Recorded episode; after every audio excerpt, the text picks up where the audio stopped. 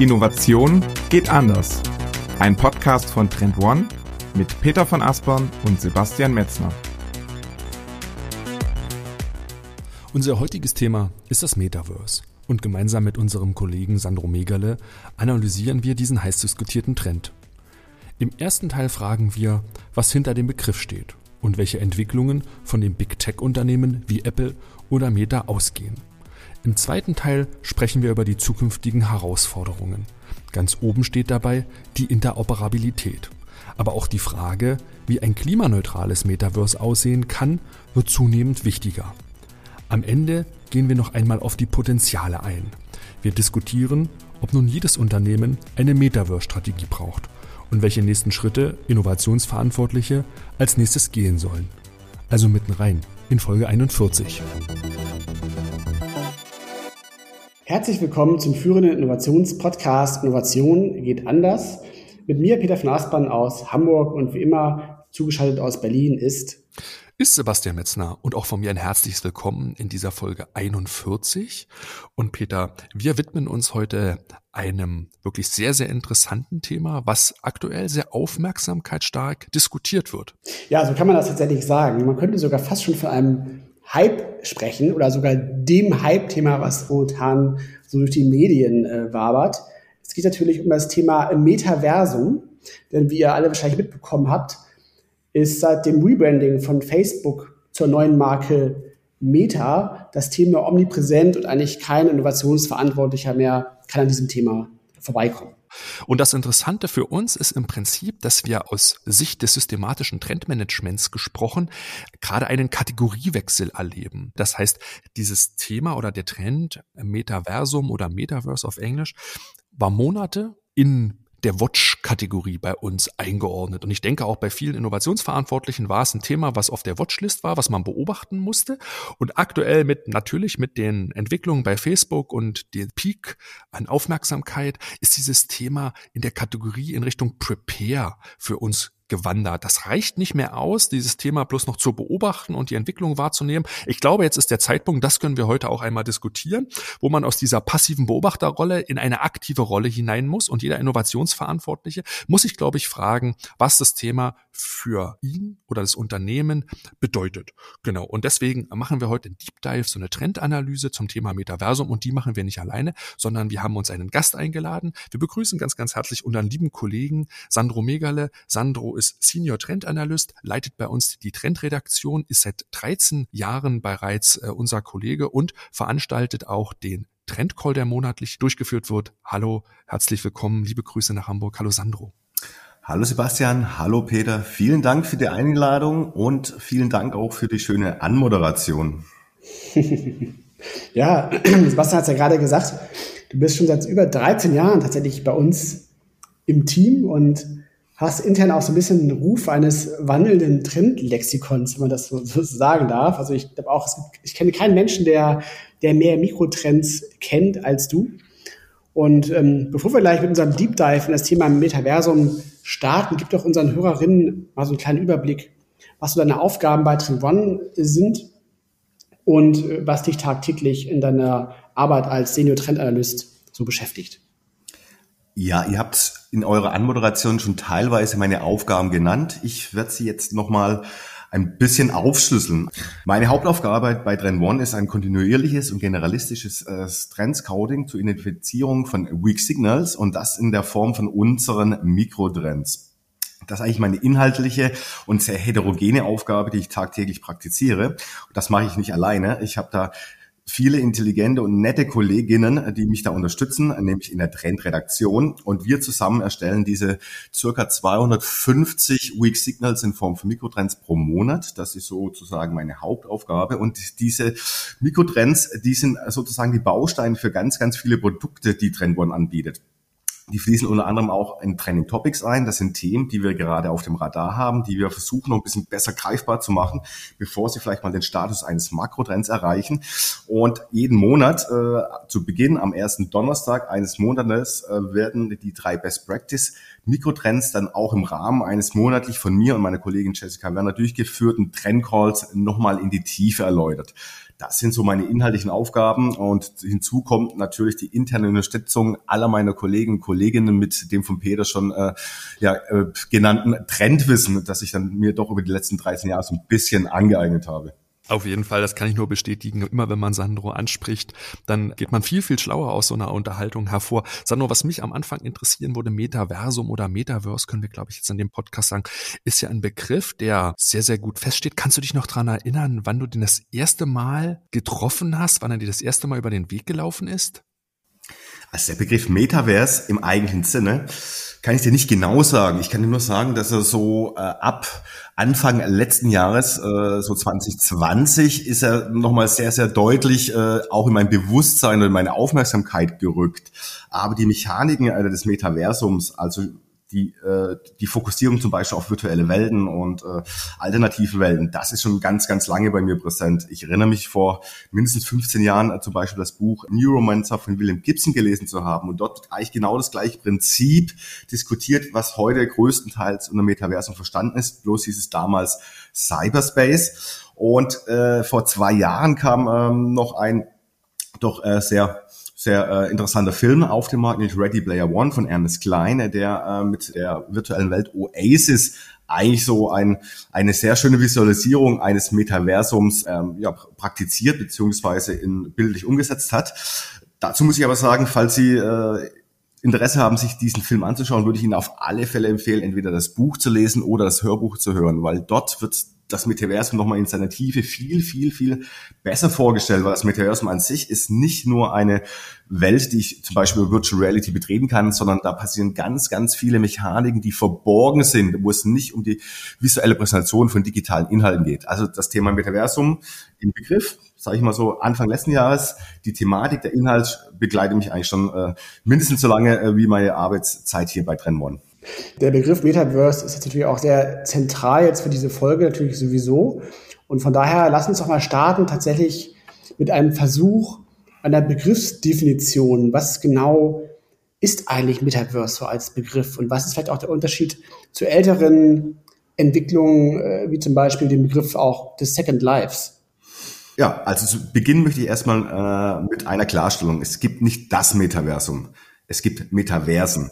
Und der Hintergrund ist der, dass äh, das Metaversum, äh, diese Fiktion, dass eine virtuelle Welt, die alles integriert, äh, nicht so besteht. Aber gleichzeitig sehen wir ganz, ganz viele Akteure und viele verschiedene Mechaniken, die alle Metaversum-Charakter haben. Und es ist ein sehr heterogenes Feld, deswegen spreche ich hier auch immer von Metaversen. Und das Spannende ist hier, dass man diese Metaversen dann äh, miteinander vernetzen, kombinieren kann in nicht allzu ferner Zukunft. Und dann könnten wir irgendwann mal Richtung äh, diesen, dieses Metaversum abbiegen, auch begrifflich, wie es vielleicht auch gezeigt wurde in diesem schon von mir genannten Film äh, Ready Player One. Aber viel spannender ist die Frage, das hatte ich ja schon erwähnt, dass das Metaversum an sich wird vielseits wahrgenommen als eine neue Wahrnehmungsform digitaler Inhalte. Das stimmt auch. Aber man kann ja ganz gut äh, den Vergleich eines Eisberges heranziehen. Also wenn ich mir einen Eisberg anschaue, kennen wir alle diese Metapher. Man sieht, äh, nur 20 Prozent des Eisberges sind über Wasser, 80 Prozent sind unter Wasser. Und das Gleiche trifft auch auf das Metaversum zu. Das, was wir sehen, ist diese virtuelle Welt, die wir entweder mit Virtual Reality oder mit Augmented Reality oder Mixed Reality Devices betreten. Aber das Spannende ist eigentlich das, was unter der Wasseroberfläche stattfindet. Nämlich hier sprechen wir dann über diese neuen Technologien des Web 3.0, dass äh, das Internet auf eine völlig neue, äh, ja, theoretische Grundlage stellt, mit dem man viel, viel mehr äh, Interaktionsoptionen hat. Und ich glaube, das ist eigentlich so das, das richtig Revolutionäre. Ähm, sonst kann man ganz schnell ähm, abbiegen, dass man das Metaversum äh, sich denkt wie ein Second Life. Und Second Life gibt's ja, soweit ich weiß, schon mehr als 15 Jahre. Und man fragt sich, was ist denn jetzt da der Unterschied? Und der Unterschied ist, ich gehe nochmal auf den Vergleich des Eisberges ein. Bei Second Life sieht man nur die Spitze des Eisberges, sprich eine virtuelle Welt, die nicht wirklich zielgeleitet ist, aber unter der, unter der Wasseroberfläche ist es ein Unternehmen, das eine Währung zum Beispiel anbietet, das ich nur gegen eine Viertwährung eintauschen konnte und das alles bei Lindenblatt blieb. Ein Metaversum ist deutlich aufgeschlüsselter. Da passieren äh, unter der Oberfläche ganz, ganz viele Mechaniken. Es ist dezentral. Es werden Decentralized Financing Anwendungen äh, genutzt. Äh, die entsprechenden Stakeholder in Form von äh, Tokenholder, die haben verschiedene Mechaniken, wie sie ein spezifisches Metaversum unterstützen können, indem sie zum Beispiel ihre Governance Token oder ihre andere Tokens in Staking Varianten einbringen und sozusagen dann die monetäre Grundlage bilden, um Interaktionen dann in einem Metaversum auch abzubilden. Und wenn man das alles zusammenfasst, würde ich das Metaversum eher als eine Technology Layer sehen. Also es kommen ganz, ganz viele Technologien zusammen. Und wenn erst wenn ich dieses ganze Technology Stack kombiniere, dann komme ich zu dieser Technology Layer und das ist das Metaversum.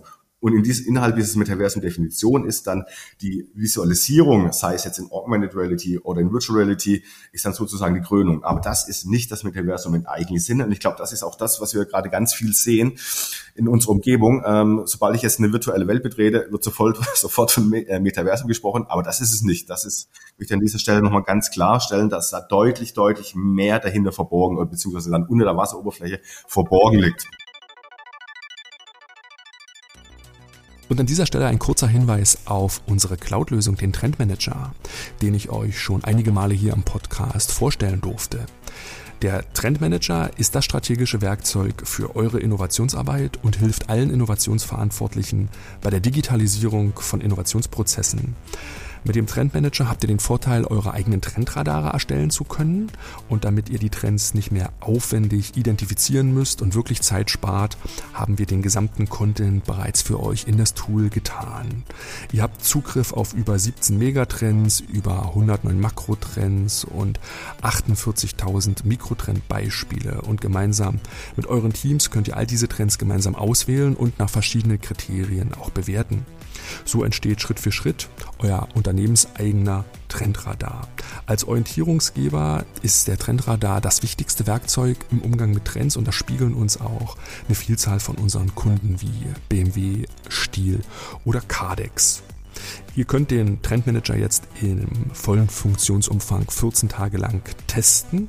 Alle Infos findet ihr auf trendmanager.com/testen. Den Link findet ihr natürlich hier unten auch in den Show Notes. Auf geht's!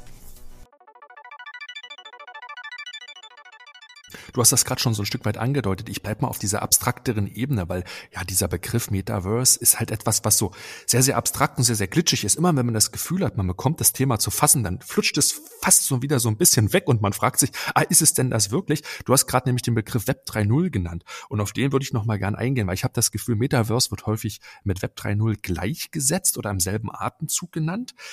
Hinter der Web 3.0 steht ja quasi so ein Konzept, so einer Evolutionsstufe, Web 1.0, 2.0, 3.0.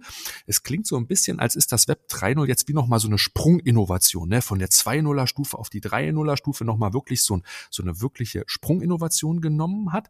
Und jetzt nochmal meine Frage dazu. Ist das Web 3.0, ist das Metaversum wirklich so eine Sprunginnovation, die die kompletten Regeln des Web 2.0s nochmal auf den Kopf stellt?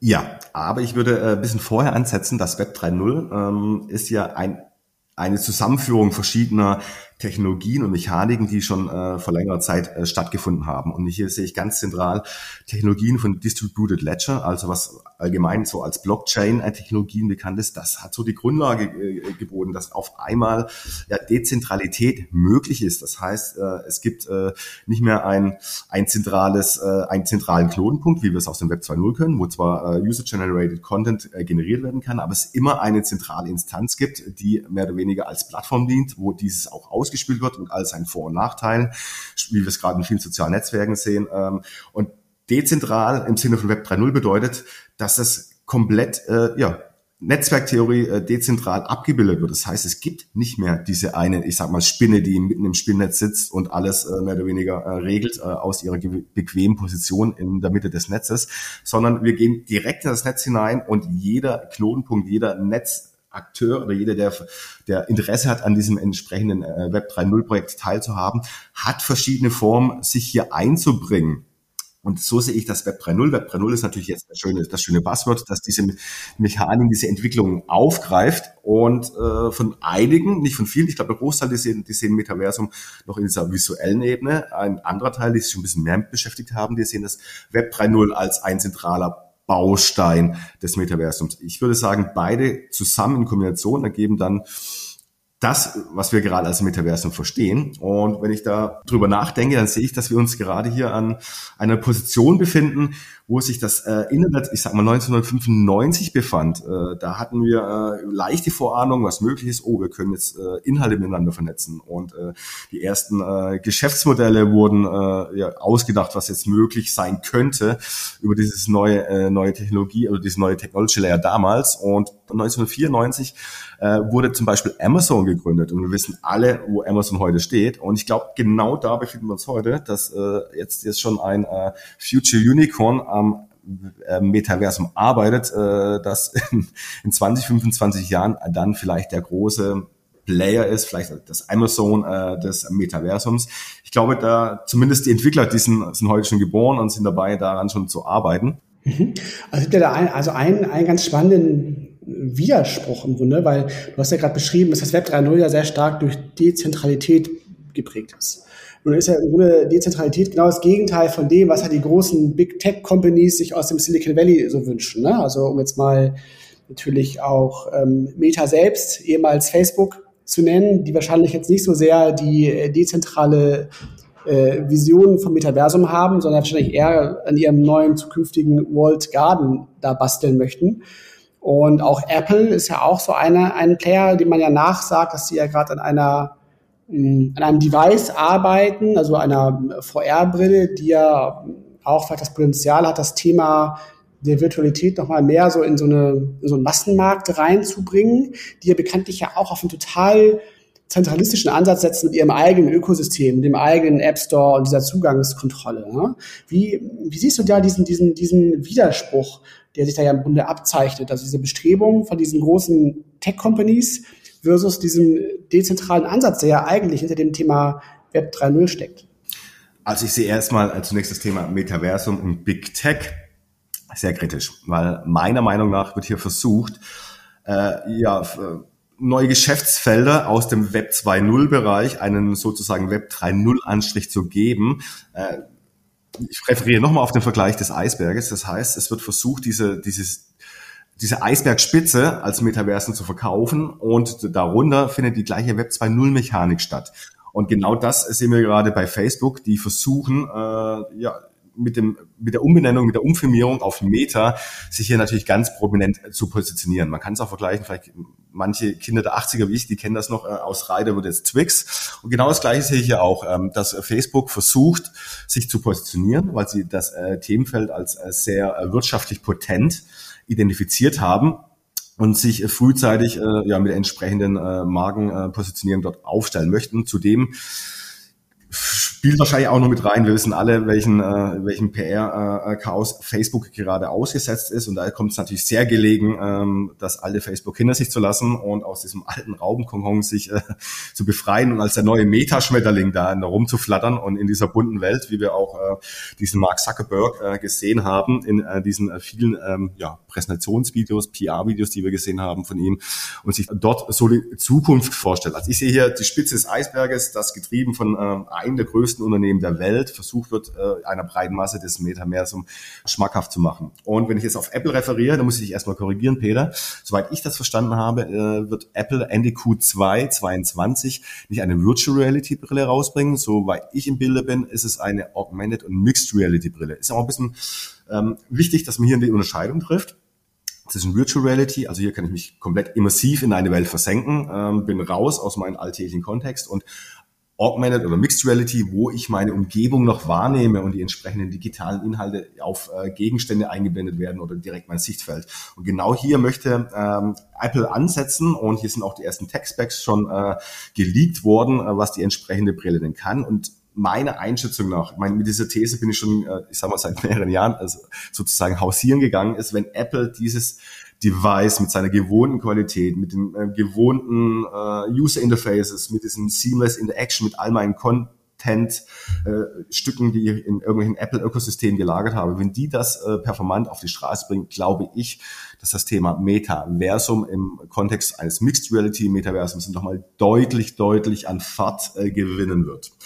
Und das könnte ein ganz, ganz spannendes neues Ökosystem sein was vieles auf den Kopf stellen wird. Man stellt sich nur Werbung vor. Wenn Werbung auf einmal auf Gegenstände, auf Objekten, auf Lokalitäten gebunden ist und mir das proaktiv in mein Sichtfeld eingeblendet wird, das ist natürlich ein absoluter Gamechanger. Aber glaubst du denn, Sandro, dass diese Web 3.0 Dezentralisierungslogik dann zur Öffnung auch dieser Big Tech Player führen wird? Weil du hast es gerade angesprochen, die Ökosysteme sind natürlich viel, viel kleinteiliger. Müssen sich dann nicht die Konzerne von ihren Winner takes it all Fantasien quasi lösen? Lösen?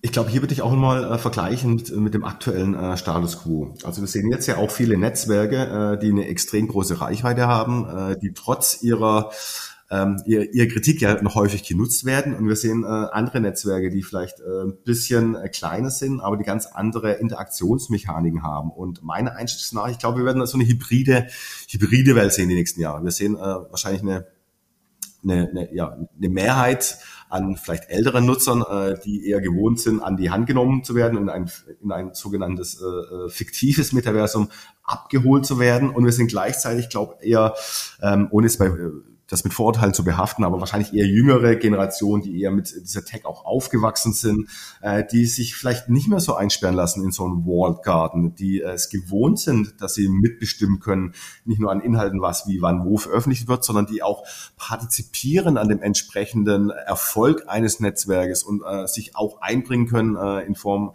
von ähm, äh, Governance-Token, die die entsprechende Unternehmensentscheidung eines Netzwerkes dann auch ähm, ja, betreffen. Und ich glaube, wir würden hier so eine Hybridentwicklung sehen. Wenn auf der einen Seite so dieses Web 2.0 gibt sich den Web 3.0 Anstrich und nennt es dann Metaversum. Und dann haben wir das eigentliche Metaversum, äh, wo es ganz, ganz viel brodelt. Und ich sehe da super viele spannende Startups aus dem, aus dem Blockchain-Bereich und hier vor allem nochmal im Blockchain-Gaming, die versuchen schon verschiedene Ökosysteme hier zu vernetzen und das ist ein ganz dynamischer und äh, schneller Markt, wo ja tagtäglich eigentlich neue Mechaniken entstehen. Und ich glaube, wir, wir werden die nächsten Jahre ähm, auf alle Fälle in so eine in so eine äh, ja, hybride Umgebung äh, positioniert sein, was Metaversen angeht. Ja, du hast ja eben auch schon angedeutet, dass aufgrund der Tatsache auch, dass es ja verschiedene Metaversen geben wird, es nicht so der klassische Winner-Takes-it-all-Markt sein wird, sondern durchaus auch fragmentiert sein kann, ne, mit vielen verschiedenen Playern. Ähm, vielleicht kannst du noch mal so ein paar Beispiele nennen von, von vielleicht auch weiteren zukünftigen Playern oder auch Nischen, wo du denkst, dass da Raum sein wird, dass da neue spannende Companies im Kontext des Metaversums oder der Metaversen entstehen werden. Also zunächst einmal äh, bedeutet Metaversum äh, auch, dass ich schon bestehende Technologien noch weiter in Anspruch nehmen werde beziehungsweise nehmen muss. Und hier möchte ich mal äh, prominent nochmal auf Cloud Computing im eigentlichen Sinne eingehen. Äh, jegliches Metaversum, zumindest auch wenn es dann äh, stark visuell geprägt ist, braucht ja erstmal enorme Rechenleistung. Äh, war gestern erst äh, in Decentraland und habe mich da ein bisschen umgeschaut. Und äh, wenn da mehrere äh, Avatare sich auf einem engen Bereich bewegen, dann ist es schon noch, immer noch ein bisschen hagelig. Erinnerung, wir befinden uns 1995, Anfang des, des Internets, das gleiche ist in meinem Metaversum. Und ich glaube, dass ähm, sowas, ich denke jetzt mal an Amazon Web Services, also weltgrößter Anbieter von Cloud-Dienstleistungen.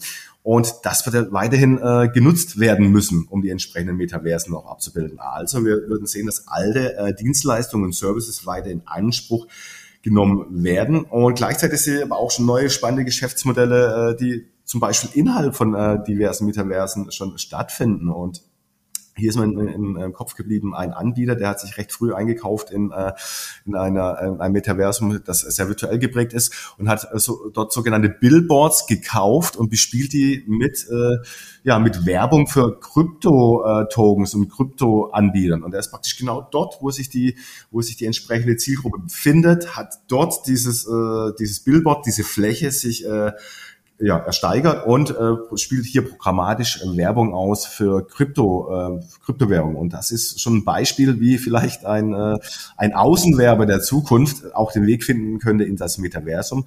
Das wäre natürlich ein Beispiel. Und was wahrscheinlich vielen Zuhörerinnen auch ähm, sehr prominent schon verhaftet ist, ist natürlich ähm, die immensen Summen, die gerade ausgegeben werden, um sich hier sozusagen in eine Pole Position ähm, äh, zu, ja, zu begeben, was äh, Immobilien im Metaversum angeht. Ich glaube, vor zwei Wochen ging die Nachricht äh, durch, äh, durch die entsprechenden Fachmedien, dass auf die Decentraland für 2,4 Millionen Dollar ein äh, Gebäude verkauft wurde und nicht sieben Tage später schon äh, wurde das schon getoppt durch 4,3 Millionen Dollar, das äh, in einem äh, in dem Spiel The Sandbox für ein zu erschließendes Areal ausgegeben wurden. Und das, das sieht man schon, was da für ein, für ein Zug hinter ist. Und hier muss man ein bisschen aufpassen, weil soweit ich mich erinnern kann, wie auch, wahrscheinlich auch einige Zuhörerinnen, war das damals ja auch das große Hype-Thema bei bei Second Life, dass man dort äh, entsprechende Inseln oder ähnliches kaufen konnte und dort auch viel Geld gezahlt wurde in diesen Linden Lab Dollars, wenn ich mich richtig erinnere, hieß die Währung. Aber das führte alles äh, oder wurde von einem Unternehmen gesteuert. Sprich, ein Unternehmen hat äh, die, die, die Hand drauf gehabt auf alle Zahlungen.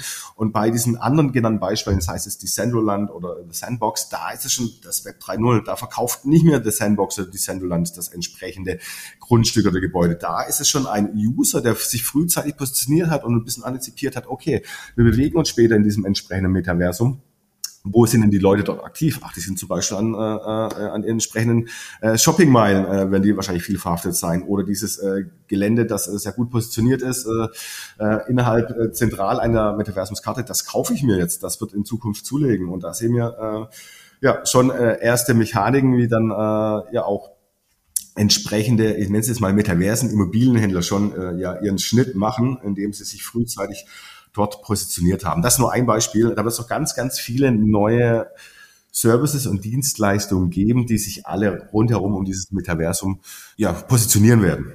Also der wilde Westen, der gerade so ein bisschen so ein Eldorado ist, ne? so ein bisschen der Goldrausch vielleicht.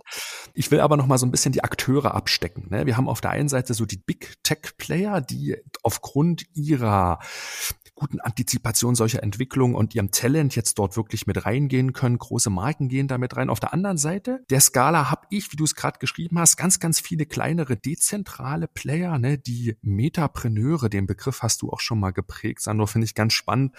Also Entwickler, die zum Teil nur als Avatare dort auftreten, die man noch nicht mal persönlich kennt, die sich hinter vielleicht auch Pseudonymen verstecken. Aber äh, das sind gerade die Nerds, das sind so die Talents.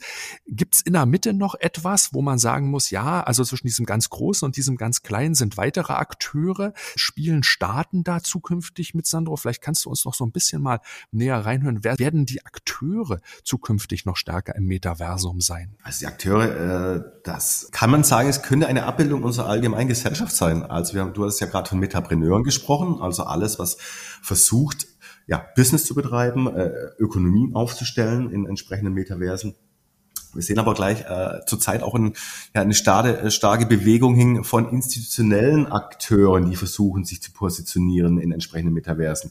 Und hier Vorreiter ist Seoul aus äh, Korea. Sie versuchen bis 2026 ja die Hauptstadt Seoul abzubilden in einem Metaversum, äh, zumindest nicht nur an der Oberfläche, was ich gerade schon öfters beschrieben habe, in der, visuellen Darstellung, sondern auch, was darunter liegt, sprich mit allen Dienstleistungen, die äh, eine Stadt beziehungsweise eine Stadtverwaltung, eine, eine Stadtregierung anbieten kann. Es soll möglich sein, dass ich dort nicht nur diverse staatliche Dienstleistungen in Anspruch nehmen kann, wie zum Beispiel ja, mit Führerschein ausstellen zu lassen, äh, über meine Rente mich zu informieren zu lassen, äh, verschiedene ähm, ja, vielleicht Gelder in Anspruch zu nehmen, die mir zustehen im Rahmen von, äh, von BAföG oder ähnlichem. Ich weiß gerade nicht, wie es in Korea äh, genau heißt. Äh, aber auf alle Fälle alle Aufgaben, die eine Stadt gerade analog noch abbildet, können unter Umständen dann auch ins Metaversum übertragen werden. ich glaube, ganz viele Zuhörer und Zuhörerinnen, die haben äh, jeweils eine eigene Story, was das bedeuten kann, wenn man äh, verschiedene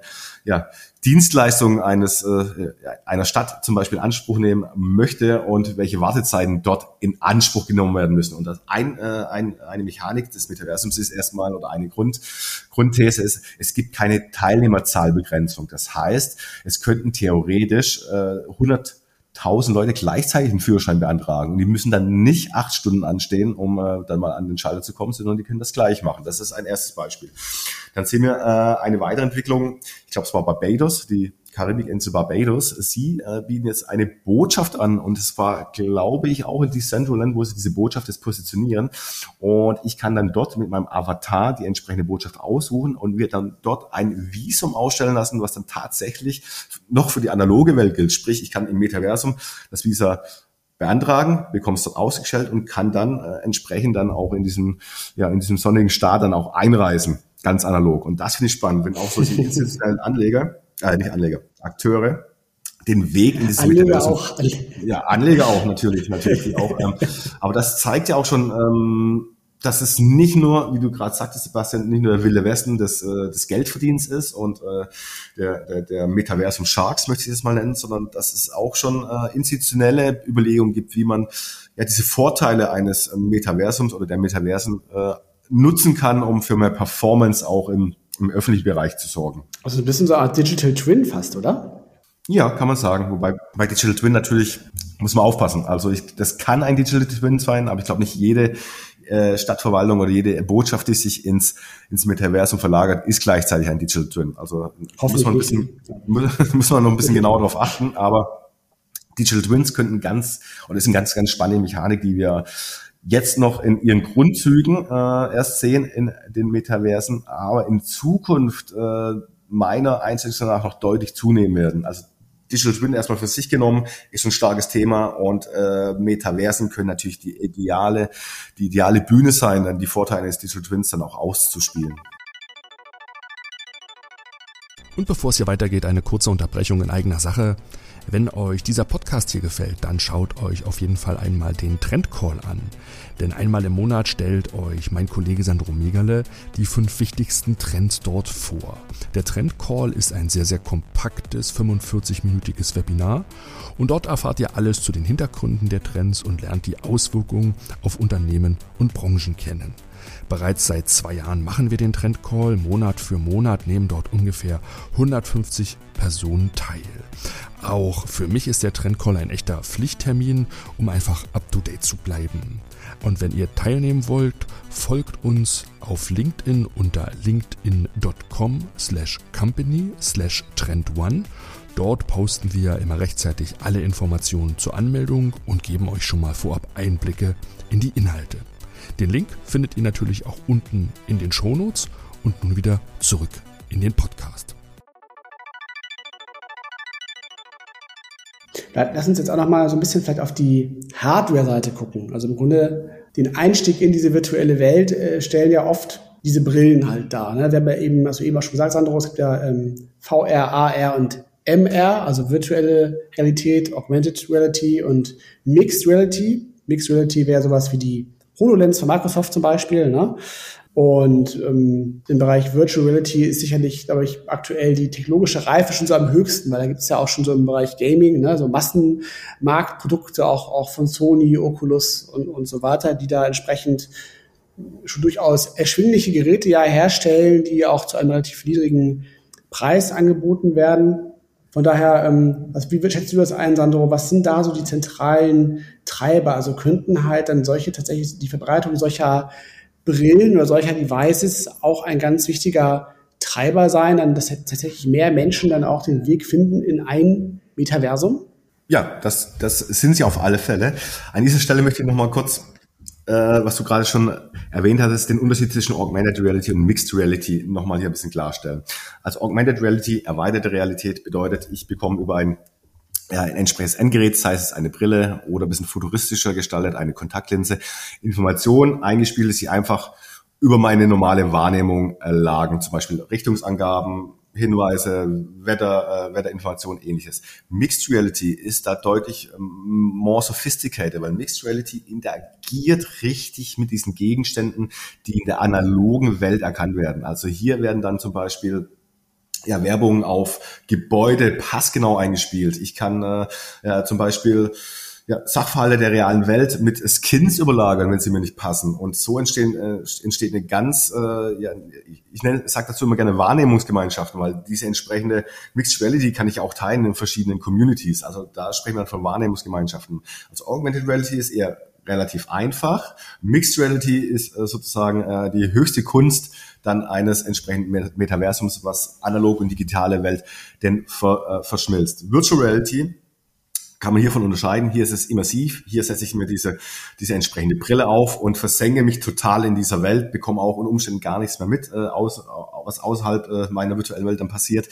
Also die zwei Mechaniken muss man erstmal unterscheiden. Jetzt ist es so, dass Virtual Reality ja schon seit einiger Zeit auf dem Markt ist und auch einige große Akteure sich äh, dort äh, schon äh, ja, investitionsreich positioniert haben. Ich meine, Facebook hat irgendwas um die zwei Milliarden vor ein paar Jahren für Oculus bezahlt, um dann damals mit den größten Anbietern von Virtual Reality Brillen sich ins eigene, äh, ins eigene Portfolio zu holen. Und wenn man jetzt die letzten eineinhalb Jahre sich anschaut, äh, hier Corona bedingt, wurde ja prognostiziert, dass Virtual Reality diesen riesigen großen Durchbruch bekommt. Aber das ist nicht gekommen. Es wurde ein bisschen mehr in Anspruch genommen. Und ich glaube, bei Virtual Reality ist es gar nicht mal die Technologie, die, äh, die ist gut. Da kann man so viel spannende Inhalte konsumieren und man kann sich in alle Welten hineinversetzen lassen. Ich glaube eher ist der Nutzungskontext zwischen äh, Technologie und Mensch. Und ich glaube nicht, dass die Menschen einfach ähm, über einen längeren Zeitraum sich eher dieses Device, was gerne mal die Größe eines äh, einer Schuhbox hat, äh, dann auf, äh, aufsetzen und dann mehrere Stunden dort verweilen. Ähm, das sehe ich auch hier in unserem äh, in unserem Sample Lab, das wir hier praktizieren, äh, ist ein großes, großes äh, Aha-Erlebnis für viele, die das erste Mal eine Virtual Reality Brille aufhaben. Schränkt sich schon ein bei Brillenträgern, da muss man schon ein bisschen feiner justieren. Das kennst du, ne? Und äh, dann ist es nach dem ersten Aha-Moment, flacht es auch so ein bisschen ab. Deswegen wird Reality aus dem Gaming-Bereich spannend. Man kann da die, äh, kann sich immer sich hineinversetzen lassen. Aber meiner Meinung nach ist das richtig Spannende, ist eigentlich dieses AR und MR-Metaversum, weil hier kombinieren wir digitale Welt mit analoger Welt. Wir bewegen uns in der analogen Welt, aber haben die Vorteile von digitalen Inhalten, digitalen Interaktionen, digitalen ähm, Mehrwerten. Und deswegen glaube ich, dass AR, MR das Thema der nächsten Jahre sein wird, wenn wir über Metaversen sprechen. Also wenn wir über Metaversen im, im richtigen, voll verstandenen Kontext sprechen und nicht nur über diese Spitze des Eisberges, was gerne Metaversum genannt wird. Und hier äh, hatten wir vorhin schon uns äh, dazu ausgetauscht, könnte natürlich der Gamechanger Apple sein, die mit dieser Brille, dessen Namen ich nicht mal weiß, nur, die, nur diese, diese Tech-Leaks, äh, die zu mir... Hi, irgendwas. Genau. Das könnte es echt auf eine neue, neue Ebene heben. Zugleich gibt es auch noch eine Vielzahl kleinerer Anbieter, die sich hier schon positionieren. Aber da ist natürlich, ähm, fehlt so noch ein bisschen die Reichweite, die ich dann Apple wahrscheinlich zusprechen werde, die natürlich schon auch eine immense Menge an Bestandskunden zählen können. Und natürlich, ja, je nachdem, wie sie es integrieren in ihr Ökosystem, natürlich äh, ja, eine Performance anbieten können, wo ein kleines mittelständisches Unternehmen wahrscheinlich nur von träumen kann. Klar, das ist, das ist tatsächlich die spannende Frage. Ne? Also ich bin gespannt, welchen technologischen Weg Apple da gehen wird, weil es gibt ja Leaks so in, in beide Richtungen tatsächlich. Ne? Also es gibt einmal die, diese Theorie, dass es Richtung Augmented oder Mixed Reality sogar gehen wird.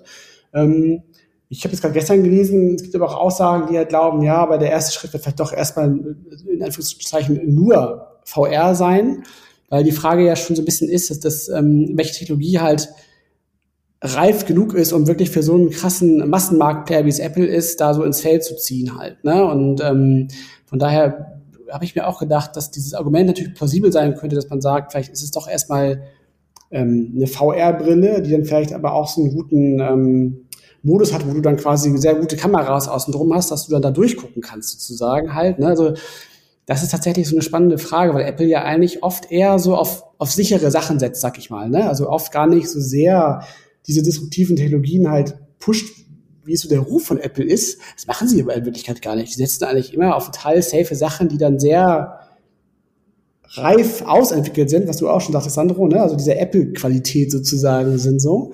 Ich, ich, also wir wissen es alle nicht, aber ich, ich, bin auch sehr gespannt, welchen Weg die da gehen mhm. werden. Okay, da kann man natürlich auch äh, diesen doch oft bedienten Vergleich äh, heranziehen. Es gab das mobile Internet schon, ich glaube, fast zehn Jahre bevor, äh, bevor das iPhone rauskam, 2007.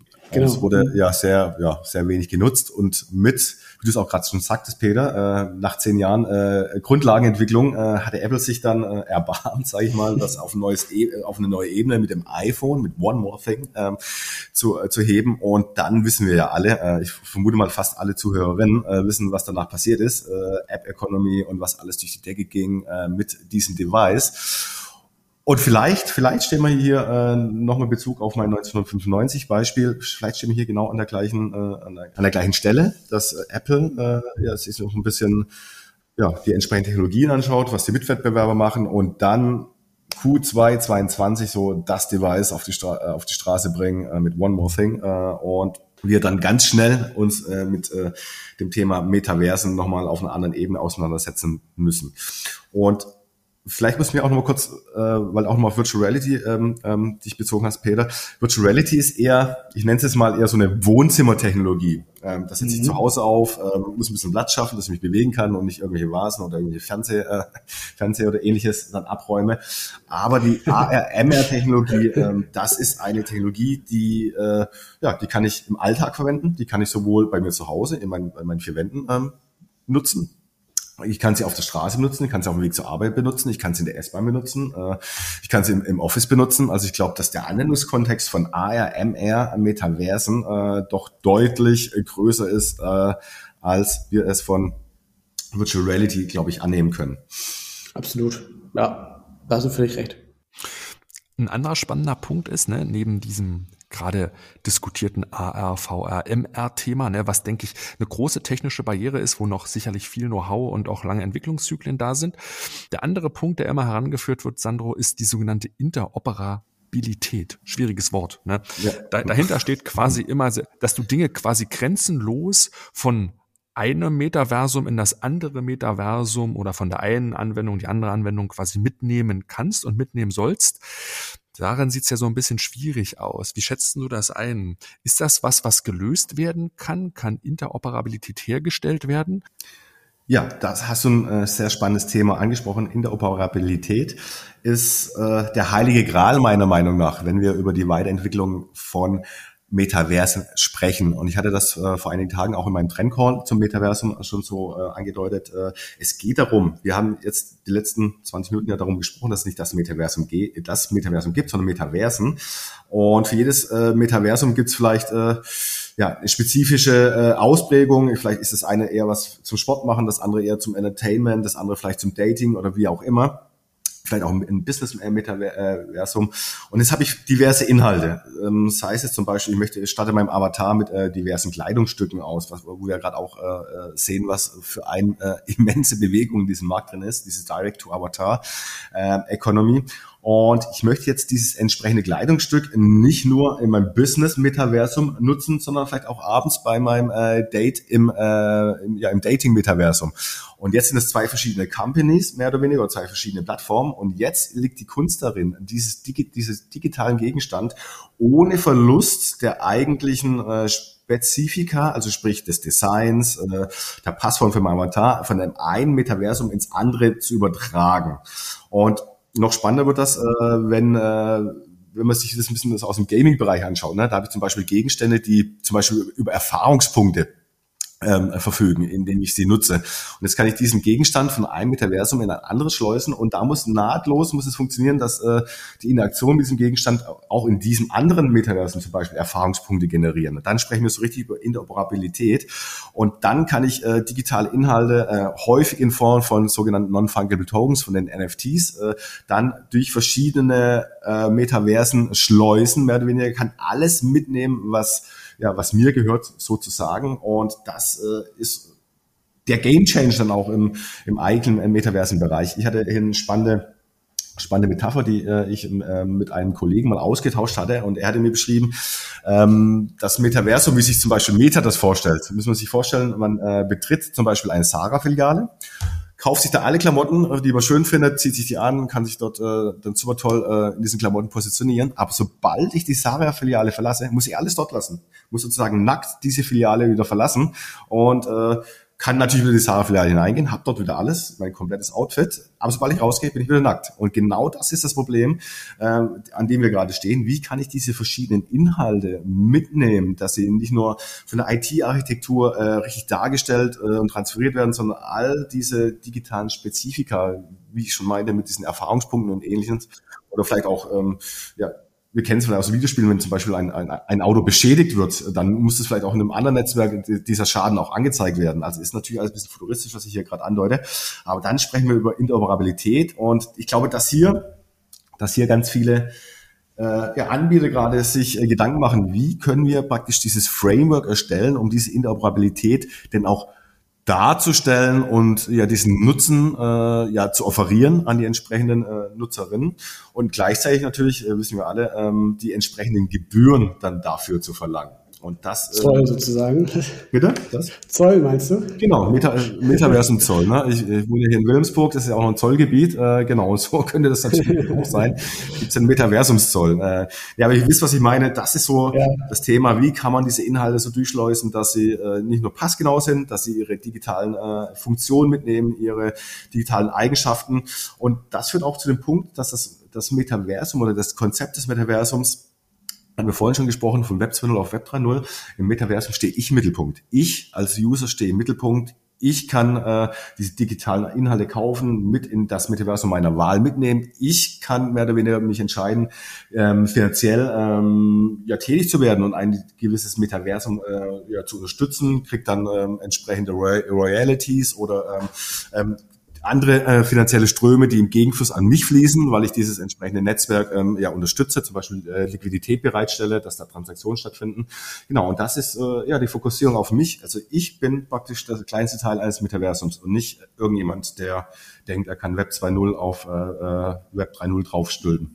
Das ist doch genau der spannende Punkt, ne? dass, dass, dass da auf jeden Fall dieser Interessenskonflikt da ist zwischen diesen großen etablierten Plattformplayern, die im Grunde versuchen halt diese alte Welt auch im Metaversum auszurollen und natürlich überhaupt gar nicht daran interessiert sind, ne, Interoperabilität zu gewährleisten, so im jetzt halt wie auch zwischen Android und, und, und iOS zum Beispiel halt, ne, da, da hast du ja auch schon dieses Thema halt.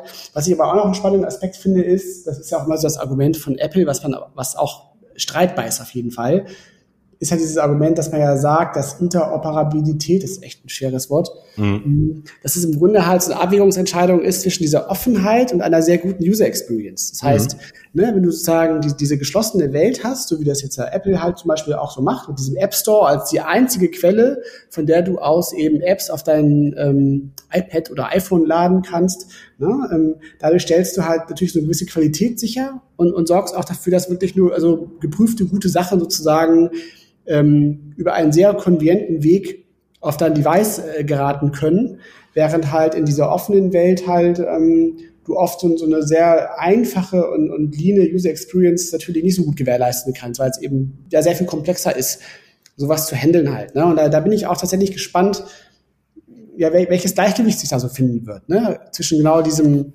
Trade-off, zwischen dieser Interoperabilität, aber eben auch so eine Einfachheit in der User Experience, weil ja nicht jeder jetzt so ein so Nerd ist und in der Lage ist, sich so 17 verschiedene, keine Ahnung, irgendwie App Stores da irgendwie runterzuladen und, und, und zu bedienen und Sachen zu installieren und, und, und zu modifizieren und so weiter und so fort. Also viele Menschen wollen das ja explizit ja gar nicht so. Die wollen ja an die Hand genommen werden halt. Ne? Und da bin ich sehr gespannt, wie das ähm, übersetzt werden wird in diese, in diese Web 3.0-Welt sozusagen.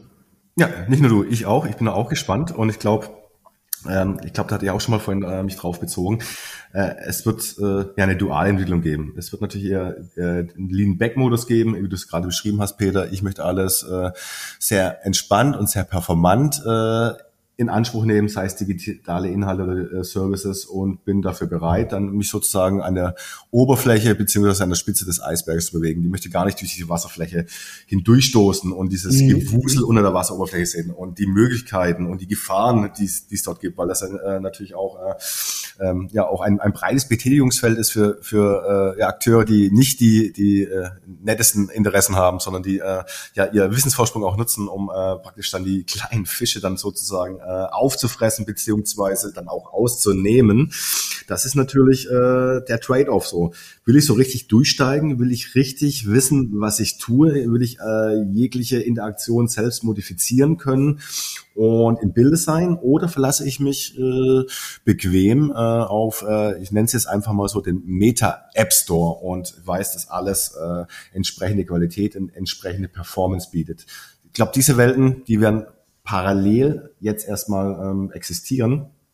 Aber ich denke auch, wenn man jetzt auf jüngere Generationen schaut, die sind ja, äh, ja nicht nur mit Medien im Einsinn und dem Internet aufgewachsen. Wir sprechen ja bei uns äh, bei Trendone auch schon von Alpha äh, AIs, also praktisch ja, Personen, die eigentlich schon mit Formen von künstlicher Intelligenz aufgewachsen sind und für die es alles normal ist, sich mit diesen Thematik auseinanderzusetzen. Und ich glaube, das Gleiche können wir auch übertragen auf, ich nenne es jetzt mal äh, Blockchain Youth, die einfach damit aufgewachsen sind, äh, ja, sich mit Blockchains und mit Dezentralität auseinanderzusetzen. Und das sind die, die nachkommen. Und wird sich vielleicht in den nächsten Jahren dann eher so einpendeln, dass die älteren äh, more lean back Konsumentinnen vielleicht ein bisschen weniger werden und die, die nachrücken, dann vielleicht eher diese, diese, dieses Mantra der Dezentralität und äh, ich nenne es mal digitalen Eigenverantwortung und äh, auch der digitalen Eigengefahr mehr in Anspruch nehmen werden. Können wir gerne mal so ein bisschen aufmachen, diesen ganzen Themenkosmos der Potenziale und Folgen, den du gerade schon adressiert hast, Sandro. Ich musste gerade spontan daran denken, wie sieht eigentlich das Dark Web in das Metaversum übersetzt aus, ne? Weil wir haben jetzt viel über das Clear Web mhm. gesprochen, so, ne? Web 1, Web 2.0, Social Media. Das Dark Web ist ja auch eine riesige Ansammlung von dezentralen Foren. Wie sieht das eigentlich aus? Muss ich nur spontan dran denken. Aber bevor wir vielleicht in diese Abgründe äh, nochmal reingehen, lass uns nochmal so ein bisschen vielleicht die, die Potenziale näher betrachten, vor allen Dingen auch auf so einer strategischen Ebene, ne, für die größeren Unternehmen, weil ich habe eine Zahl rausgesucht in Vorbereitung des Podcastes heute, denn die Boston Consulting Group hat errechnet, dass bis zum Ende des Jahres 2022 der Markt die 100 Milliarden US-Dollar-Grenze überschreiten wird. Und dass ähm, große Corporates, nämlich auch ähm, der Sportartikelhersteller Adidas, jetzt eine eigene Metaversum-Strategie ausgerufen hat. Für mich steht dahinter so ein bisschen die Frage, wenn wir über diese Summen sprechen, über diese Strategien jetzt im Metaversum, was siehst du gerade für die großen Unternehmen für Potenziale, die hinter dem Thema stehen? Also Sebastian, ich glaube, ich würde erstmal die, die Zahl challengen, die du äh, vom BCG, Boston Consulting Group hier genannt hattest. Also ich vermute mal, dass wir diese 100 Milliarden US-Dollar-Grenze wahrscheinlich reißen werden äh, 2022. Äh, das äh, Metaversum findet ja nicht nur in, äh, äh in Europa und in in amerikanischen äh, oder in englischsprachigen Ländern statt, sondern äh, auch in China wird da gerade ganz stark dran äh, versucht, sich ein entsprechendes Metaversum oder Metaversen aufzustellen. Und ich glaube, 100 Milliarden würde ich jetzt mal so eine, die Wette in den Raum stellen, dass wir die auf alle Fälle reißen, die Grenze. Also das Potenzial ist enorm.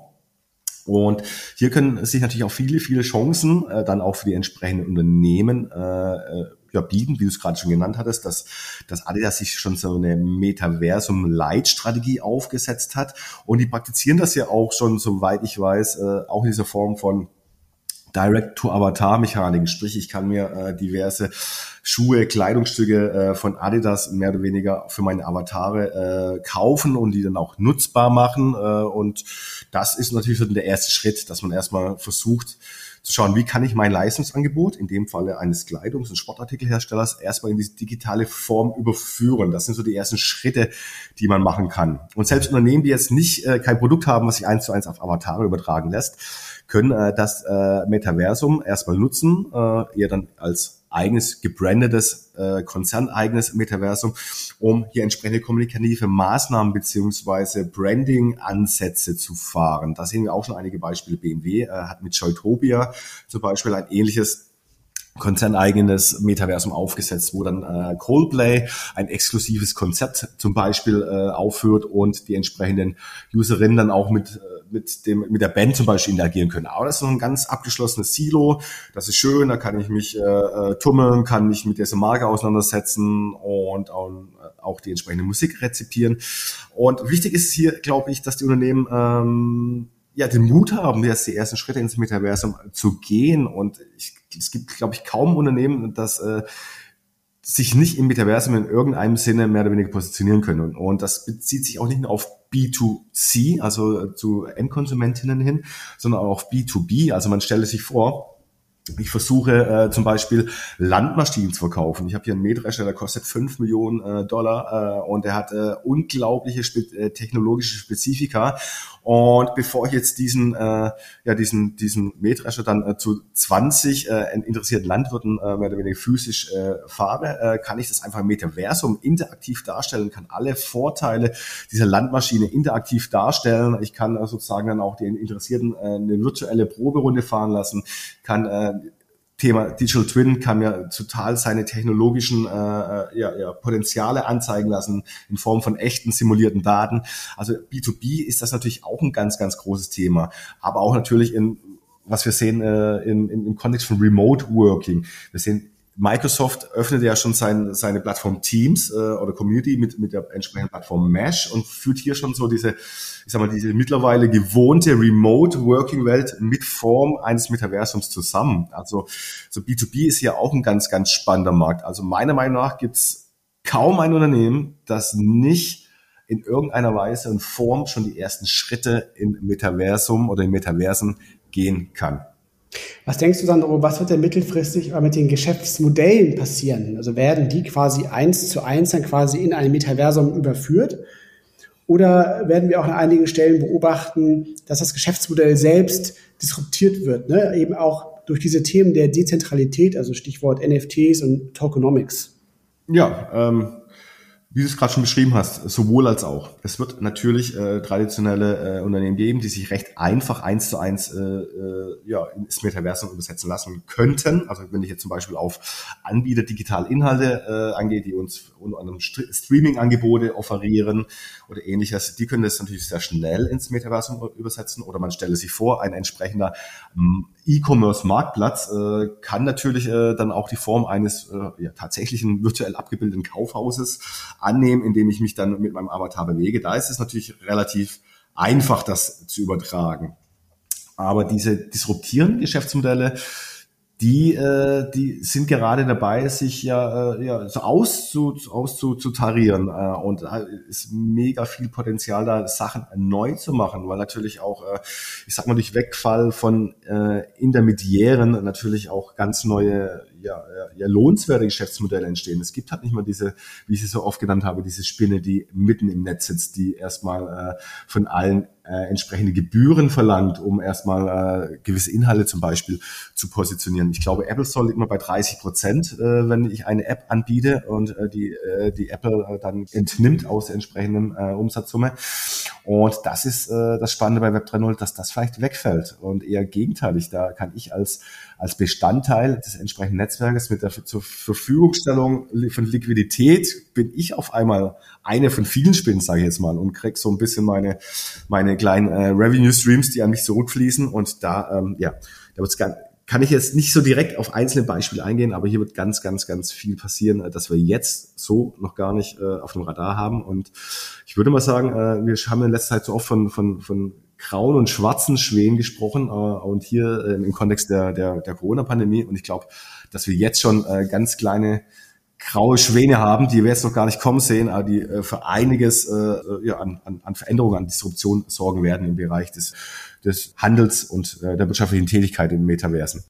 Ein kritischen Punkt, den ich immer noch mal sehe, wenn man so über Folgen spricht, ist, dass, und das merke ich auch jetzt in den letzten, in den letzten Minuten ist, dass es nochmal aus dieser Use-Case-Logik herausgedacht oder aus den Kundenbedürfnissen herausgedacht, frage ich mich immer, ja, was sind denn wirklich die, die Needs, die Kundenbedürfnisse, die das Metaversum jetzt zukünftig befriedigt, weil bei all den Diskussionen, und das war vielleicht auch vorhin der Punkt, den wir bei VR gestriffen haben, sind das immer neue technologische Möglichkeiten.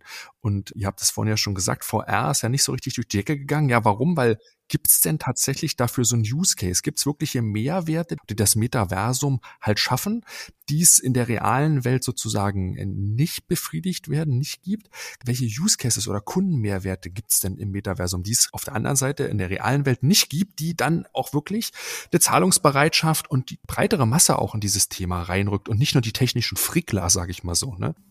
Ja, da ist erstmal die Frage, was du jetzt genau in der realen Welt äh, verstehst. Also wenn du jetzt zum Beispiel die reale Welt verstehst, äh, dass wir diese analoge Welt haben mit diesen äh, normalen digitalen Dienstleistungen. Ich nehme es mal als Beispiel Netflix, äh, wo ich mich abends äh, dann zum Binge-Watching auf meinem Sofa sitze äh, und mir dann die entsprechenden digitalen Inhalte äh, ja aneigne. Ähm, das kann man natürlich eins zu eins aufs Metaversum übersetzen, ne? dass ich mich dann äh, in entsprechenden Kinos auch mit Freunden verabrede, die ja auch vielleicht dann ähm, ja nicht unbedingt an, mein, äh, äh, an meinem Ort sind, da könnte ich mich dann mit denen verabreden, da gibt's gleich einen Mehrwert. Also da haben wir dann schnell, äh, ja, ja da, da ist der Sprung nicht so groß. Und äh, wenn wir uns auch Spielewelten an, ansehen, also ich denke jetzt mal an Fortnite oder Roblox äh, oder ähnliches, ähm, da ist es recht nah, das ins Metaversum zu übersetzen, dass ich äh, ja die, die entsprechende Spielewelt dann äh, mit meinen Freunden dann auch äh, in verschiedenen Metaversen dann auch so ja weiterentwickeln kann. Also ich glaube, da, da sind wir ganz, ganz äh, schnell dabei, dass das möglich ist. Und spannend äh, sind vielleicht so Mechaniken, was wir vorhin schon erörtert haben, äh, als wir äh, auf die institutionellen Akteure einging, äh, dass ich zum Beispiel unter Umständen in nicht allzu ferner Zukunft, ich spreche jetzt nicht von Deutschland, aber von anderen Ländern vielleicht mal staatliche Dienstleistungen viel, viel schneller Anspruch nehmen kann, äh, äh, als es jetzt möglich war oder ist, äh, mir zum Beispiel einen Führerschein zu besorgen oder mich äh, äh für irgendwelche ähm, ja, staatlichen Transferleistungen mehr oder weniger äh, ähm, zu bewerben. Und das ist, glaube ich, schon ein Game Changer, wenn äh, die, ja, die, die staatliche Organisation einfach effizienter wird. Äh, und ich glaube, da sehe ich viele, viele Potenziale, die es noch zu heben, äh, zu heben gilt. Ich weiß nicht, ob ich deine Frage jetzt genau beantwortet habe. Also, dass du wolltest so dieses, diese, dieser einen Anwendungsfall, der alles auf den Kopf stellt. Ich frage mich quasi nur aus der Use Case Logik heraus in die Arbeitswelt übertragen. Ne? Du hast es gerade schon gesagt, Shopping ist so ein Thema. Es ist aber auch das ganze Dating-Thema. Wo gibt es tatsächlich so Kundenneeds, die wirklich unbefriedigt sind und die diese neue technische Möglichkeit jetzt auf eine ganz andere Art mit sich bringt? Du hast sicherlich recht, und das ist so meine Einschätzung. Wir werden da noch Dinge sehen, die wir uns heute nicht vorstellen können, weil wir noch ganz am Anfang dieser Entwicklung stehen. Ne? 95 konnte man sich auch nicht das Amazon quasi vorstellen, dass man just-in-time Dinge bestellen kann und sie innerhalb von äh, Same-Day-Delivery nach Hause geliefert bekommt. Drohnen, die mir vielleicht vom Farm-to-Table, solche Konzepte, die jetzt alle denkbar sind, die, die, die sind einfach noch jenseits dieser Vorstellungskraft. Ne? Und deswegen ist, ist es, glaube ich, die Frage so für mich. Ich glaube, dass diese Technologien wirklich erst durchsetzen, wenn tatsächlich krasse Kundenmehrwerte da sind. Und da suchen die Unternehmen jetzt und experimentieren, was auch genau der richtige Weg ist, Trail and Error auszuprobieren, wo was funktioniert. Und gerade ist es halt diese Vermarktungsgeschichte, wo viel Aufmerksamkeit drauf ist, wo viel ähm, Marketing mitgetrieben wird. Ne, du hast es gesagt, ne, dieses äh, Direct-to-Avatar-Business, wo man einfach da geht es um so klare Digitalisierungs-Copy-Paste-Mechanismen. Kleidung in der analogen Welt wird halt in die digitale Welt übersetzt. Da funktioniert das gut, aber ich frage mich halt, wo die wahren Kundenmehrwerte in, in Zukunft liegen. Aber lass uns vielleicht noch mal bei, bei weiteren kritischen Themen bleiben, so, weil, mh, hm, Sandro, das haben wir auch letzte Woche kurz im Vorgespräch mal abgeklopft. Das ganze Thema des Metaversums ist sehr nah dran an Blockchain-Anwendungen. Und wir alle wissen, Cloud und auch Blockchain-Themen sind wahnsinnig ressourcen- und energieintensiv.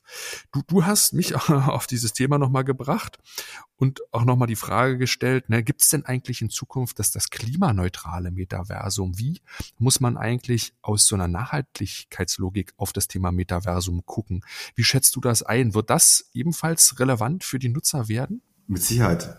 Also das war jetzt äh, ja auch eine Frage, die ich äh, in unserem Vorgespräch ja äh, dir gestellt habe, dass es vielleicht spannend ist, sich hier drüber äh, auszutauschen, beziehungsweise schon frühzeitig drüber nachzudenken, wie man das denn heute schon besser gestalten kann und nicht die gleichen Fehler macht, die man äh, bei äh, anderen digitalen Anwendungen zum Beispiel gemacht äh, hat, dass man erstmal große Serverfarmen irgendwo äh, positioniert, äh, die natürlich viel Strom äh, in Anspruch nehmen, viel äh, Abwärme generieren und äh, das erstmal so hingenommen wurde. Man muss, glaube ich, heute schon, um nicht an diesen äh, dieses, dieses Aha-Erlebnis zu haben, oh, jetzt bewegen sich, äh, ich spekuliere jetzt mal, eine Milliarde Menschen in den Metaversen und diese eine Milliarde Menschen, wir brauchen zusätzlich nochmal äh, die, äh, die entsprechende Energiemenge und verursachen Emissionen wie, äh, wie, wie ein entsprechender Staat, äh, wie wir es im Vergleich mit Blockchain und Dänemark ja schon so kennen. Ich glaube, hier ist, ist, ist es ganz wichtig, dass man ganz an Anfang schon äh, das mitdenkt. Also es ist rechenintensiv, also vor allem wenn wir über visuelle Metaversen sprechen,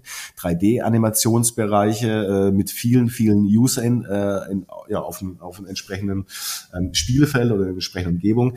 Ja, wir sprechen über Rechenleistung, sprechen wir über äh, Serverdienstleistungen, über Datenübermittlung.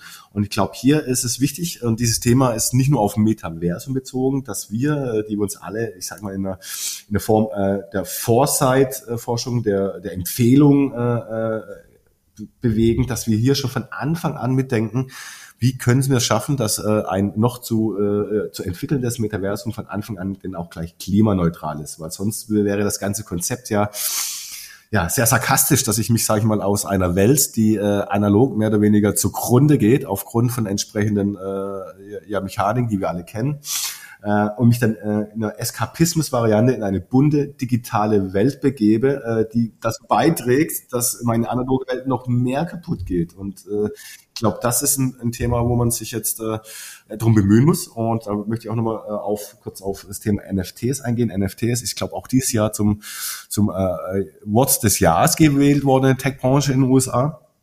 Und äh, als die so richtig durch die Decke ging, hat sich da noch keiner drum gekümmert, äh, was in, äh, da zugrunde liegt, was Energieverbrauch und ähnliches angeht. Dann kamen die ersten Stimmen, oh, habt ihr schon mal drüber na, äh, nachgedacht bzw. analysiert, wie viel äh, Strom äh, zur Erstellung eines äh, diversen äh, oder divers NFTs äh, benötigt wird? Und dann kam ein großer Aha-Moment.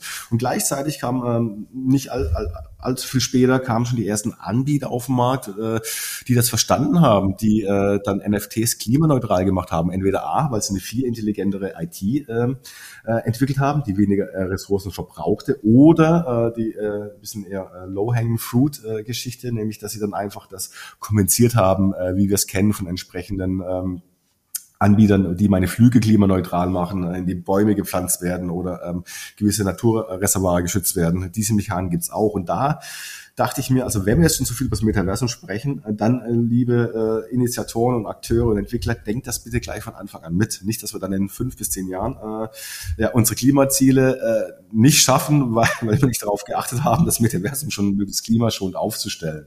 Ja, ich meine, das ist ja auch durchaus ein valider Punkt der sicherlich, wenn man genügend Aufmerksamkeit auf das Thema lenkt, bestimmt auch technologisch lösbar sein wird, ne? indem man vielleicht auch effizientere Methoden finden wird, um ähm, eine gute Virtualisierung zum Beispiel zu gewährleisten.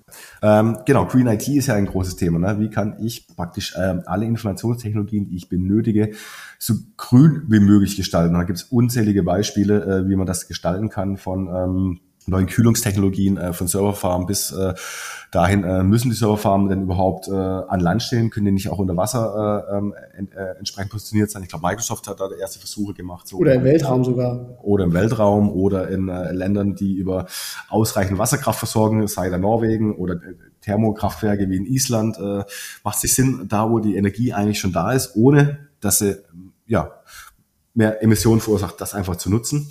Genau, und da sehe ich, dieses Thema Green IT ist natürlich dann äh, ja ein, ein Hygienefaktor hoffentlich äh, für die Entwicklung weiterer Metaversen.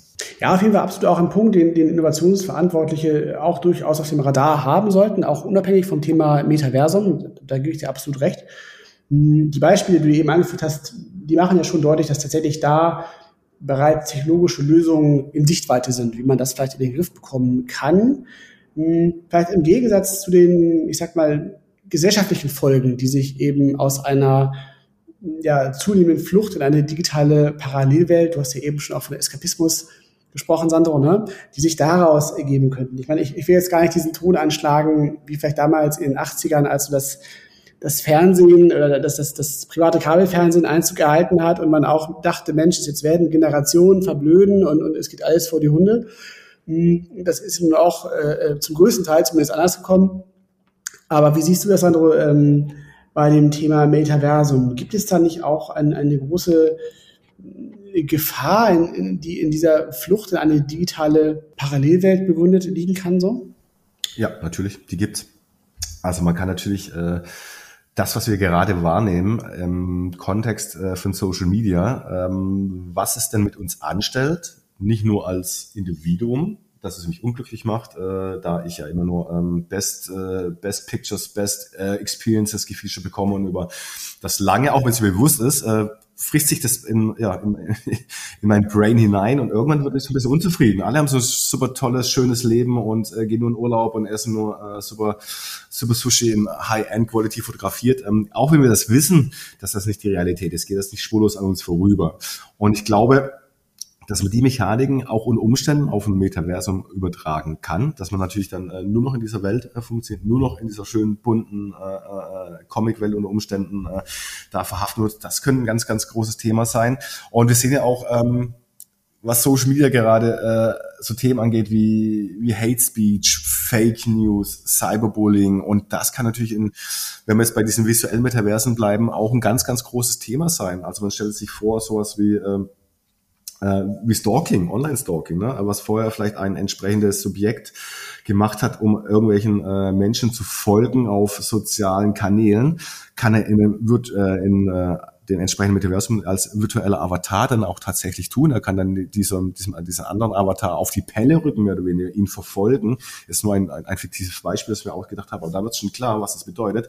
Wir sind da nochmal ein bisschen anders repräsentiert in der entsprechenden Umgebung. Und da hatte ich auch witzigerweise schon ähm, die ersten äh, Entwicklungen gesehen, die dem entgegenwirken, und zwar ein Anbieter aus den USA, dessen Namen ich gerade nicht geläufig habe, die haben äh, sozusagen schon äh, diverse konzentrische Kreise entwickelt, die ein äh, User oder eine Userin um sich herum äh, positionieren kann. Und diese Kreise sind sozusagen wie eine semipermeable Membran. Nur Leute, die ich kenne, die können in den ersten Kreis. Freunde wir können noch ein Stück näher und die besten Freunde, Best Buddies, die können dann so ganz nah an mich rantreten, also mit ihrem entsprechenden Avatar. Und man stelle sich vor, hat bestimmt auch, haben bestimmt schon einige Zuhörerinnen schon mal äh, so erlebt. Man steht in der S-Bahn oder im Bus, äh, morgens brecht voll und man muss jemanden ganz unangenehm nahe äh, für längere Zeit gegenüberstehen. Also es war noch pro äh, Prä-Corona-Zeiten, wo das überhaupt noch möglich war. Was für eine unangenehme Situation das ist, äh, wenn man äh, eine gewisse Schutzdistanz unterschreitet. Und das Gleiche könnte ich mir vorstellen, dass das im Metaversum passiert, äh, dass da natürlich äh, äh ja auch die diverse Akteure ähm, nicht die besten Absichten haben und das kann dann natürlich ganz schnell abbiegen in, äh, in ein sehr immersives Erfahrung, was, äh, ja, was Cyberbullying angeht, zum Beispiel. Das wäre eine Gefahr. Und natürlich auch dieser Eskapismus, den ich schon angesprochen habe, den gab es ja damals schon auch bei Second Life von der, die großen Themen, ne? dass, dass sich die Leute dann nur noch in dieser fiktiven äh, äh, Welt bewegen und äh, ihr normales Leben nicht mehr auf die Reihe bekommen. Ich glaube, das äh, wird dann auch aufgegriffen werden. Dann äh, wird das Metaversum wird sozusagen das neue Ballerspiel sein. Die Leute für, versenken sich nur in diesen Metaversen, haben keinen Bezug mehr zur, zur realen Welt. Kann natürlich eine Storyline sein, die uns die nächsten Jahre unter Umständen begegnen könnte. Ja, Suchterkrankung, Spielesucht, ne, ist ja hier mhm. ein ganz, ganz großes Thema. World of Warcraft war ja durchaus da äh, sehr, sehr stark auch in der Presse. Ne. Daran musste ich gerade noch denken. Aber die, die Frage, die ich mir stelle, dann ist es quasi nicht nur auf der technologischen Entwicklungsebene die Herausforderung, das Metaversum zu machen, sondern auch auf dieser ethischen, moralischen Regelebene, ne, dass auch dann die großen Plattformen, die großen Tech-Player, die diese Metaversen betreiben müssen, spezielle Regeln des Zusammenlebens, der, der Kommunikation vielleicht auch entwerfen und entwickeln müssen. Das sind so wie die Tischsitten. Ne? Wir, wir wissen ja auch als Menschen, wie wir uns am Tisch verhalten und welche Regeln und Normen und Tugenden wir da an den Tag legen. Und diese ganzen Regelungen und Normen und ähm, vielleicht auch Gesetze, die dann auch der Gesetzgeber dort ähm, einziehen muss, die, die, die gibt's noch nicht. Und diese Governance-Struktur, die, die macht mir so ein bisschen Sorgen an dem Thema, weil Facebook jetzt als Meta hat es noch nicht mal geschafft, so ein soziales Netzwerk mit, mit Texten, Bildern und Videos zu betreiben und, und will jetzt das Universum machen. Der, der Gedanke kommt von Richard Gutjahr, einem Journalisten, der den geäußert hat schaffen dies denn dann auch diesen, diesen Governance-Kontext, diesen Regelungskontext im, im Metaversum aufrechtzuerhalten? Viele denken da sehr kritisch drüber, aber ich glaube, das ist eine ganz, ganz spannende Ebene, ja, die noch erst noch durchdrungen werden muss. Da bin ich völlig bei dir, Sebastian. Also wir sehen es ja jetzt schon, dass äh, auch mit vorhandenen Gesetzen, wie dieses Netzdurchsetzungsgesetz, äh, das es ja, ja gibt, äh, mit dem also Hate Speech und ähnlichem Einhalt geboten werden solle, dass das noch nicht so wirklich funktioniert, wie es funktionieren solle, dass äh, es unsere äh, eher dazu beiträgt, dass unsere Gesellschaft eher polarisiert, gespalten wird ähm, und das noch in dieser Web 2.0 Variante. Da bin ich völlig bei dir. Ich glaube, dass das im Web 3.0 äh, nicht von heute auf morgen äh, erledigt werden sein wird. Im Gegenteil, das wird wahrscheinlich eher noch zunehmen. Äh, es könnte natürlich nur zu polarisierten Metaversen dann geben. Man stelle sich vor, äh, was wir gerade in, ich sag mal, diversen Telegram-Gruppen erleben, mit irgendwelchen Impfgegnern zum Beispiel oder Querdenkern, die sich in ganz geschlossenen Kreisen bewegen. Das ließe sich natürlich dann auch visuell nochmal, ich sag mal, auf 3D upgraden in, in, in dem Kontext, um nochmal eine eigene virtuelle Welt dann zu, zu generieren, die sich nur mit diesen ja, diesem Thema da beschäftigen. Ähm, genau, und also bin ich völlig bei dir. Ich glaube, dass es äh, ein großes Problem sein wird. Die sind heute noch nicht gelöst und äh, da wird, äh, wird der zukünftige oder die zukünftigen äh, Gesetzgeber ganz stark gefordert sein, ähm, analog zu diesem Gedanken, das Metaversum klimaneutral zu machen, es auch möglichst sicher und äh, ja äh, und gesetzlich funktionieren zu machen für alle äh, Mitglieder beziehungsweise alle Userinnen, die das in Anspruch nehmen werden. Ich glaube, das ist das große Thema, was, äh, was man auch mitdenken sollte, neben der eigentlichen Klima, Klimaneutralität äh, von Metaversen. Ja, absolut. Das ist auch natürlich ein sehr, sehr komplexes Thema, was wir jetzt gerade gestriffen haben, was ja auch jetzt schon unsere aktuelle Realität stark betrifft. Ne? Also wir sehen die Diskussion jetzt ja auch gerade im Kontext hier der Corona-Krise auch in Deutschland und dem Stichwort Querdenker und Telegram, wo man ja auch merkt, dass da langsam auch so Bewegung in diese Themen kommt ne? und, und dieses Thema, äh, ich sag mal, gesetz, gesetzesfreier Raum äh, in der Virtualität ähm, auch so ein bisschen neu verhandelt wird, so gefühlt. Ne? Dass man, dass da jetzt so ein Diskurs stattfinden wird, der ganz bestimmt auch Auswirkungen haben wird auf diese Themen, die dann im Metaversum gespielt werden. Aber ähm, lass uns doch jetzt nochmal auf die vielleicht Implikationsebene kommen, nachdem wir jetzt das Thema Metaversum aus vielen verschiedenen Blickwinkeln beleuchtet haben, ist ja die Frage auch sehr spannend, was das eigentlich konkret für Innovationsverantwortliche bedeuten kann. Ne? Ich meine, Sebastian hat ja schon eingangs gesagt, dass wir jetzt auf unserem Trendradar schon sehen, dass das Thema von ähm, Watch auf Prepare wechselt. Und hier stellt sich natürlich die Frage, was könnten jetzt hier konkrete Schritte sein, die Innovationsverantwortliche schon heute zum Thema Metaversum in ihren Unternehmen unternehmen sollten? Also, ganz wichtig in diesem Kontext ist erstmal das Verständnis, was ich eingangs schon erwähnt habe, dass die entsprechende Entscheiderin erstmal feststellen, das Metaversum ist keine virtuelle Welt, was ich mit einer VR-Brille betrete. Das ist es nicht. Das Metaversum ist viel, viel, viel mehr. Man muss es erstmal sozusagen seine Bauteile äh, sezieren und dann das eigene Unternehmen, die eigene oder das eigene, äh, die eigene das eigene Unternehmensportfolio dann genau darauf hinterprüfen, welcher dieser einzelnen Bauteile eines Metaversums können wir nutzen, um ja unsere Dienstleistungen ähm, zu optimieren oder ins Metaversum zu übertragen, beziehungsweise welche äh, äh, entsprechende Bausteine könnten mein ja, mein Geschäftsfeld, meine Firma disruptieren. Ich glaube, das ist der erste Schritt, dass man dieses Verständnis hat, Metaversum ist nicht gleich VR-Welt. Da ist ganz viel drunter, Stichwort Web 3.0, Dezentralität, äh, Distributed Ledger, nicht nur B2C, B2B-Relevanz ähm, auch gegeben. Ich glaube, das ist der erste Schritt, dass man ähm, das ganze Thema holistischer sieht, in seine Bestandteile zerlegt und dann äh, gemäß äh, der jeweiligen Unternehmensstrategie versucht, die Bausteine, die man äh, identifiziert hat, die einem ja, dieses Geschäftsfeld berühren oder verändern werden, die herannehmen und sich darauf fokussiert und so die ersten Schritte geht. Und was eigentlich fast jedes Unternehmen machen kann, ist sich erstmal äh, ja, in diesen virtuellen Metaversen vielleicht äh, zu tummeln, als da wären Decentraland oder Sandbox oder ähnliches, um da vielleicht mal eine digitale Filiale äh, oder virtuelle Filiale aufzumachen, um äh, da erste, erste Schritte äh, ja, ähm, zu machen, äh, wie man sich in dieser Welt bewegt, was es dort für, äh, ja, für, für, für Kulturen, sag ich mal, gibt. Äh, ähm, und da kann man dann auch äh, die, die, ja nicht nur nicht nur äh, Geschäftskunden begrüßen zum Beispiel, sondern auch Recruiting betreiben. Und ich glaube, das Wichtige ist, dass man äh, das äh, ein bisschen spielerisch sieht, wenn man an der Oberfläche bleibt. Gleichzeitig muss man unter diese Wasserkanne durchstoßen und schauen, was ist die Architektur dieser Metaversen, die kommen werden, die in, in Vielzahl kommen werden, was ist da relevant für mein jeweiliges Geschäftsmodell? Was kann ich besser machen? Was kann ich substituieren? Was wird mich disruptieren von den entsprechenden Bausteinen? Also du sagst selbst schon in dieser strategischen Einordnung, ne, wenn man dieses ganze Thema für sich analysiert und bewertet hat, dann sagst du, die Unternehmen sollen sich selbst, wo noch nicht ganz klar ist, wie strategisch relevant das Thema ist, schon in diesen Explore-Modus schalten, sollen damit experimentieren, Kontakt aufnehmen, sich da reinbegeben. Diese eins zu eins Situation, sich mit diesem Medium auseinanderzusetzen, das versetzt quasi erst die Entscheider, die Innovationsverantwortlichen auch in die Lage, die richtigen strategischen Entscheidungen dann zu treffen, wenn Sie in dieser Umgebung mal waren, wenn Sie das auch gefühlt haben? Ja, das ist ein, ein erster Schritt. Also was du gerade beschrieben hast, ist ja äh, immer noch dieses Topic Virtual Reality gleich Metaversum. Ne? Natürlich ist es, ein, ist es beeindruckend, wenn man das erstmal diese virtuelle Brille aufhat und diese, diese äh, Welten dann sieht. Das ist das Erste. Ähm, gleichzeitig, wir hatten jetzt so oft auch über dieses äh, Thema Mixed Reality, Apple Device und ähnliches gesprochen, dass man das auch auf dem Radar hat, dass äh, dieses Metaversum, äh, was die Zuhörer heute bestimmt auch gerne mitnehmen äh, möchten, dass es nicht nur diese virtuelle virtuelle Welt ist, in der ich mich bewege, sondern dass es ganz, ganz viele äh, neue Mechaniken äh, mit sich bringt, nämlich dieses Technology Layer, was ich eingangs schon erwähnt habe, dass diese Kombination dieser vielen neuen Technologien dann auch völlig neue Geschäftsmodelle zulässt. Und äh, also man muss sich ein bisschen loslösen von diesem, dieser einfachen äh, ich nenne es jetzt mal äh, Meta-Erklärung, wie denn das Metaversum auszusehen hat, sondern äh, dass man einfach durchstößt durch diese Oberfläche. Und ähm, ich spreche jetzt nur mal ähm, Topic NFT, was mit NFT jetzt möglich wird in letzter Zeit. Äh, das ist auch ein, ein Architekturbaustein äh, von Metaversen.